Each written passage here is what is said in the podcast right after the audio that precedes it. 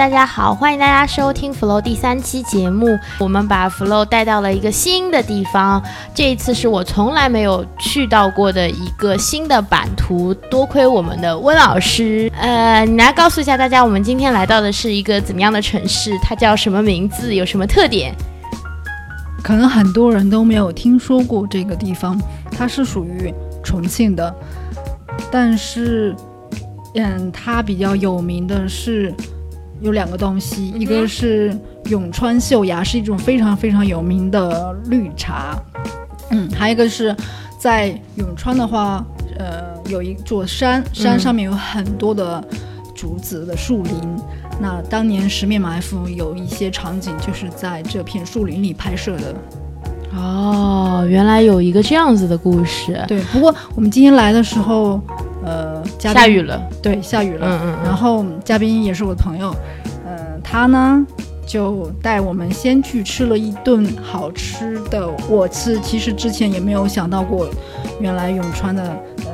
菜会是这个样子，就非常非常的好吃，而且不会很辣。对，特别的就是你知道吗？我已经在这个火辣的城市里面吃到了各种什么呃辣椒啊、花椒啊之类的，终于。今天有收获到一顿非常清淡的菜肴，让我觉得我已经感动的不知道说什么才好了。然后这位嘉宾呢，之前我有听温老师讲起过很多次，所以那个时候就已经有一点点小粉丝的心理状态了。这次能够见到他，我也是非常的期待的，迫不及待的想要让他跟大家分享他跟咖啡的故事了。呃，大家好，我叫冰峰，来自重庆永川，是一个狂热的咖啡爱好者，然后喜欢咖啡已经有四五年了吧，然后经常到不同城市的咖啡店去喝咖啡，然后后来把自己的一个车库改成改造成一个工作室，然后就这里成为一个朋友的一个聚集地，就在这里把咖啡分享给大家。嗯，这我记得我是在一四呃一五年的展会上认识你的时候，那个时候你的车库咖这个咖啡的空间是已经在做了。呃，一五年的时候，我是从一二零一四年开始改造的时候，嗯，然后一四一五一六年连续三年也去上海看这些展会，然后去上海的一些咖啡店，呃和那个店主啊，然后去不同的店去吸收一些营养吧。所以你，嗯，一四年改自己改造完之后呢，就只要有机会就会去到上海，或者是觉得咖啡文化比较浓厚地区去看一看别人是怎么做的，不同的城市里面。对，去每一个城市就基本上是先去收集和拜访当地比较好的咖啡店，然后通过咖啡店的形式，然后再去。接触和了解当地的一些人文风情嘛。嗯嗯，但是我比较好奇，就是说，呃，因为我我在一五年认识了你之后，然后我我一开始以为你是做咖啡，因为我是展会上认识你的。你知道，展会上就是全国的展会上去的人，基本上都是咖啡爱好者或者是咖啡这个行业的人。但是后来我才知道，哦，你的你的职业其实不是咖啡，嗯，还蛮震惊的。所以，所以就是。你你自己本身自当呃是做什么？然后就是为什么想要说要有这样的一个空间？嗯，所以说我刚才开头介绍我是狂热的咖啡爱好者，而不是咖啡爱好者。嗯，呃，就是因为自己确实是自己很真，就是真正很喜欢咖啡，然后就把现在咖啡就融入到自己的生活里面，然后呃。然后还是因为自己喜欢喝嘛，所以说会尝试自己去做。然后就咖啡文化和咖啡带来的一切的东西都很喜欢。嗯，所以说。但但是就是就是，其实我我觉得你对于咖啡的钻研和他的喜好是确实就是让我很觉得印象很深，因为它的程度是很浓厚的。但是，呃，我认识你从那个时候认识你到现在，你都一直没有去真正的把咖啡就是说变成一个自己的工作也好，嗯。是，就是你是如果比如说像我，如果我特别喜欢一个东西的话，有可能我会慢慢慢的把它就变成了自己的工作，可有可能。但是你并没有。呃，因为可能有一些因素吧。首先，肯定，呃，自己是在体制内，然后肯定也会受这个家家庭环境的影响，因为父母啊这些家家里都是国企的、嗯体制内的，然后就希望自己的孩子会在体制内就安稳一些，安稳安稳工作一些。嗯然后还有其实就是可能自己的各方面的积累，包括资金的积累方面，我觉得还不够吧。嗯，然后自己对于要做一家咖啡店的要求可能会有自己挺高的比较高，有一个嗯自己的一个标准，然后觉得现在的市场环境啊，还有积累的这些东西都还没有达到我想要去做的这个程度。然后这个这个契机的话，我觉得还还没有到，还没有到，还不够成熟。嗯，所以就是说，嗯、你对他的喜爱，我我可以理解为说你其实太喜欢他了，所以你对他的，呃，自己去做这件事情，你的要求是非常高的。如果你觉得没有达到一个自己觉得很完美的，呃状态，或者自己能把它做好，那你宁可再等一等，等到未来有一天有可能你觉得哎条件成熟了，自己去做它。对对对，是的，就是这个意思。了解。然后那个 Gara Studio 的话，有一个自己的公众号，虽然说不是定期在更新，但是你从你让我也很惊讶的是，从你呃之前开始做，一四年开始做的时候，你虽然没有定期在更新，但是你一直有坚持在更新。就有时候我都在觉得你们。没有这个公众号没有再冒泡了，我都觉得你已经放弃的时候，突然某一天又会跳出来一个呃内容，然后而且这个内容的呃里面的东西让我觉得非常的与众不同，因为他的视角也好，你就是写的内容也好，就是非常的独特。我想知道，就是这个，嗯，为什么要坚持做这个公众号？嗯、因为就是自己去了很多地方，然后去了很多不错的咖啡店，然后也有把他的那个图片以图片的形式啊这方面记录下来，自己也比较喜欢拍照，然后我觉得这些都是一些很不错的素材，嗯然后也想锻炼一下自己记录和写作的东西，因为平时你说读书的时候自己写一些教材上面、课本上面的东西，都会觉得很枯燥无聊，然后就通过公众号、订阅号的这种形式，把这些东西记录下来，然后分享给对他有感兴趣的朋友嘛。嗯，但是那个视角的话，我觉得其实会跟我看到其他的跟咖啡有关的公众号内容的视角是完全不一样的。嗯、因为在我看来，因为我也关注了很多做得很好的，就是关于咖啡的订阅号啊、公众号啊这些。呃，大家讲了很多咖啡专业就是咖啡本身的对咖啡这本身专业知识的方面，然后其实在我看来，呃，我想发挥就是自己的一些优势和自己的一些视角去记录它，呃，把一些有美感的东西，或者是自己能抓取的一些独特的东西，然后通过自己的表达方式表达出来吧。嗯，或或许这就是说，呃，这一开始就是你你你写公众，会不会说是你写公众号的视角也是一开始咖啡吸引你的地方，就是，呃，你觉得它有文化的东西在里面，有美的东西在里面，那正好这个是比较吸引你的，所以你想要从一开始就是吸引你的点出发，然后去体现，哎，我我看到的东西，咖啡是什么样子，我理解的咖啡是什么样子的。对对对，因为其实就是分享给大家，然后咖啡这个东西是一个介质嘛，然后我觉得它承载了很多东西，每个人的嗯视角和感受它的东西，呃不一样，也不只是这个咖啡的风味风味，嗯对。所以我们可以说，Gara Studio 这个空间，呃，是冰封你对于咖啡的一个理解的一个体现，具体的体现。对对，是这个样子。嗯。嗯，然后你开始一开始做的时候，我记得好像是有对于公众开放的，一开始。嗯、最早最早是其实就是朋友来，朋友来了以后，然后会带很多朋友的朋友来，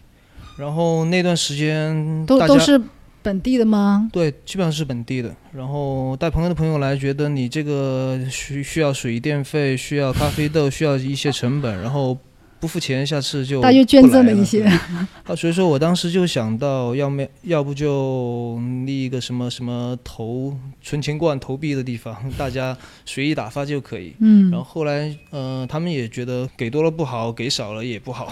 然后所所以说有一段有一小段时间就是二十块钱，就是各种品种的咖啡你你随便喝就可以。嗯，对，就是有一个把成本把成本，嗯。然后让我这方面能 cover 掉就好了。对对对嗯，但后来又没有，就是这这个对公众开放的时间大概有持续多久？可能有嗯、几个月吧。对但后来就没有再开对，放。后来可能也是工作换了的原因，然后工作后来的工作会更忙，然后时间嗯、呃也没有太稳定。嗯，对，所以你就后来就没有再对公众开放。之后，但是呃，如果说比如说有人真的，因为其实我身边做咖啡的人知道 Gara Studio 的人还是蛮多的，因为。我也很惊讶哦，原来好多人都晓得。那就是他们会不会跟你说，哎，我想要来这里看一下？因为这里其实离重庆还是蛮近的，嗯、所以有可能有些人会说，哎，我想坐车来你这边看一下，那会跟你预约这样子，或者一些你的朋友也想来店里，就是空 Gara Studio 里面喝，那你会嗯、周末的话，本地的朋友都会来，我也会在这里。然后平时自己晚上在这里加班，周末在这里加班的时候，也有朋友来嘛。嗯然后其实到了后来，还有很多外地的朋友来，不管是北京、上海、深圳，还有都是都是成都这些，他们都是认识你的吗？还是说听说 Girl Studio 来呃，莫名有些的拜访？有些是认识的，然后也也有一些是这个微信后来加的好友，然后哦想过来拜访的这种，就感觉我前几年是不断的出去，就就是探访其他。的店，然后现在也有朋友来进行回访，其实这个感觉还挺好的。有没有感觉说，就是用咖啡交朋友的力量，让你感觉到很无穷的那种感觉？呃，对对对，这肯定的，所以说这也是我喜欢咖啡的原因之一嘛。嗯，就是平时的话，后来在没有开放之后，平时就是自己的一个小小的私人的空间。周末呢，就是大家朋友啊一块儿聚会的一个地方，然后聊聊天这样子。咖啡就是中间的一个，可以说是媒介或者载体这样。对对对，就下午喝咖啡，晚上就喝酒。我有个比较，就是呃，就是自己还蛮感兴趣的问题，就是你在公众号里面，其实你有专门一个列出来的板块，就是叫户外咖啡，嗯就是咖啡的公众号里面是。几乎是没有涉及到这一块的，我就想知道你为什么会有兴趣去做这个呢？嗯，因为就是按照自己的习惯，以前就周末喜欢去爬山啊，去户外啊这些，然后，然后就对，永永川有很多的山，对，然后就喜欢把咖啡带上嘛，然后感觉在户外喝咖啡的感觉和在咖啡店里或者在家里在室内是完全不一样的对。那种心情，还有那种户外户外的这种空境呃空气环境都感觉很不一样。对，所以说到了后来就爬山嘛，到了目的地就自己冲上一杯，或者在中途休息的时候冲上一杯，呃，感觉还很不错。嗯，然后我也有在公众号里面看到，呃，你有在自己做皮具，啊，对，嗯，所以你我可以看到是，比如说你是把呃户外爬山的，然后跟咖啡还有皮具三个结合在了一起。嗯，因为其实不不管是做咖啡，还是做手工皮具，还是做什么，就是我自己比较喜欢动手去做的东西，呃，也有异曲同工的地方，因为它都很讲究每一个步骤的细节，每一个步骤也会呃影响到你下一步的最后的一个结果嘛。然后其实自己首先是自己比较喜欢动手，然后觉得这个过程是自己很享受的。嗯，所以我在我看来，就是这三件事情其实有一个共同的点，就除了你刚才说他就是很蛮注意细节的，就是另外一个很共同点就是这三件事情都是算一个很孤单打引号的孤单的事情，就是呃是适合一个人去做的，而且你做的时候需要非常的专注和投入，而且要坚持，就是你做的时候并没有谁在为你喝彩，比如说爬山，那就是一个人在爬往上爬这样子，所以这也算是你自己性格的一个体现，你可能会更喜欢这种专注的，嗯、看上去很孤独的事情。对我可能自己就是这性格吧，然后就喜欢能让自己安静下来的这种这种感觉，然后 然后让自己静下来也会觉得很放松，就是到、到了一个另外的一种状态嘛，就是自己给自己对话的一个感觉。嗯，但是又又蛮奇怪的，按说你这种就是蛮喜欢亲近的性格，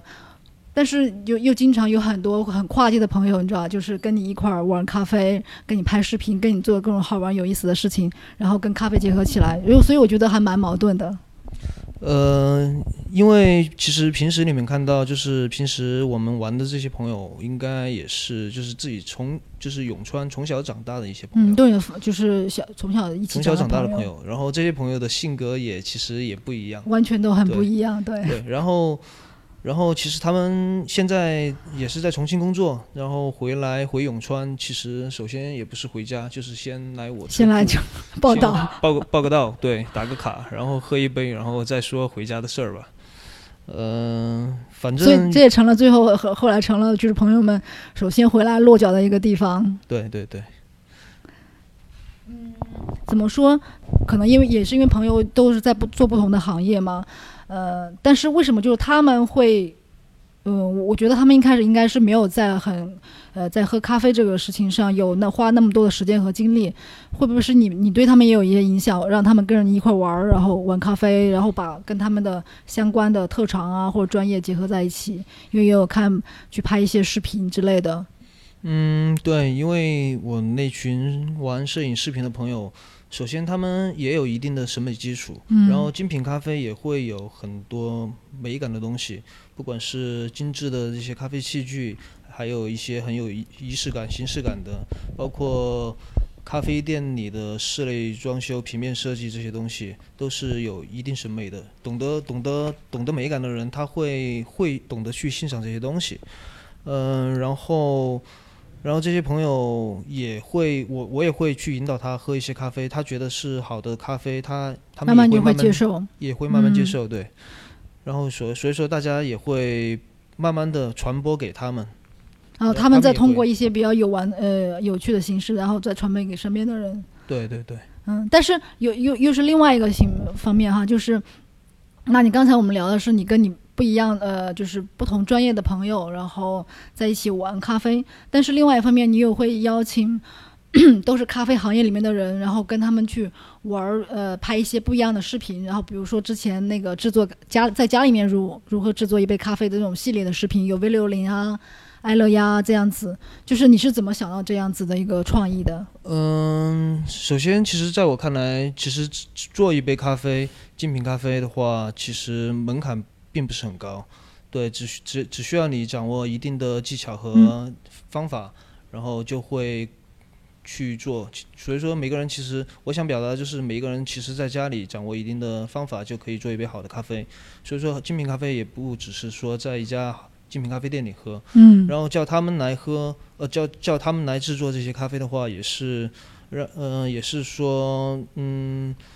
通过他们的这种方式，能传播给就是他们，对，因为他本身可能也会影响到一些人，对他们行业里的一些人，就是可以可以吸引他们，就是这样子，专业和呃普通人，大家都觉得都可以去通过这样的一个方式做到一杯呃，不管是精品的也好，但是一定是会是很不错的好喝的咖啡。对，因为精品咖啡也不只是说咖啡圈里面的人来自娱自乐、自吹自擂吧，呃，还是需要分享和传播给更多的喜欢。咖啡能接受咖啡的人，嗯，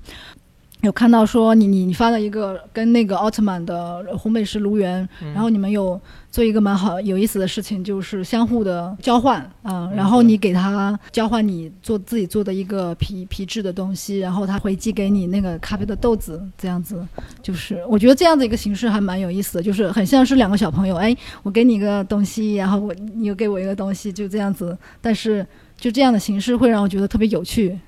嗯，对，最早就是怎么会是这样子的？最早是卢源，应该是他才买的这个烘焙机嘛，然后就想烘一些豆子，然后给不同的朋友来尝试，得到一些反馈。嗯，然后他，然后能提供的东西就是我的一些平时做的手工皮具，因为我最早开始做手工皮具也是买了自己买了很多皮，然后做了很多东西，也是。赠送给朋友，赠送给身边的朋友，然后这种交换，其实就是大家的一个相互的鼓励、认可，或者说也同样能给到一些建议和反馈。嗯，呃，所以说去年从云南回重庆，在贵阳转机，也去了鲁源他们奥特曼 Coffee 里那工作室嘛，然后他当时也还也还在说，那那是你第一次去。奥特曼那边吗？嗯、是第一次去奥特曼 Coffee 的那个工作室，嗯之前是去过他们店里，嗯，然后当时就拜拜访他们店里，然后卢源当时还在给他们的同事说，我现在用的钱包是冰峰给我做的，然后当时听着还挺开心的。算是朋友就对自己的那种东西的一种，就是说很喜欢这个东西，然后就觉得很开心。对对对，嗯就是我当时在公众号里面看到这一段的时候，其实是蛮感动到我的，因为我觉得，嗯，这种很纯粹的物物交换的话，其实已经不太常见了。所以我觉得咖啡能够帮助人与人之间做到这样一个沟通交流的话，其实还是一件蛮开心的事情的。是的，是的。说到就是这个 Girl Studio 哈，它应该也有四年多，就呃，然后你在公众号里面有做了一个对它的一个叫四周年的一个纪念，嗯，嗯然后你你刚才有说到说你这个空间对你来说是一个平时呃放置自己空闲时间，自己可以一个人在这边做一些自己喜欢的事情，平呃周末的话也有可能是朋友聚会的一个地方，那呃这个空间你会一直坚持做下去吗？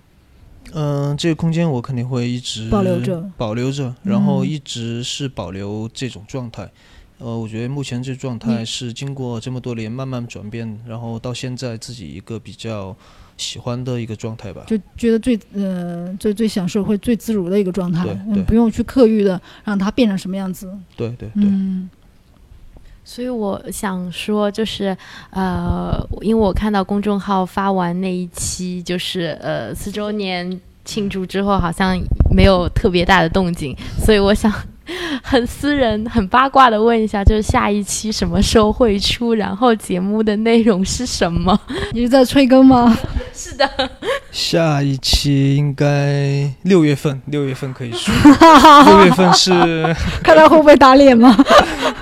应该没有问题，因为图片啊这些都基本上编辑好了，是讲的那个美国的六家精品咖啡店的一个探访，嗯。呃，洛杉矶，然后旧金山和那个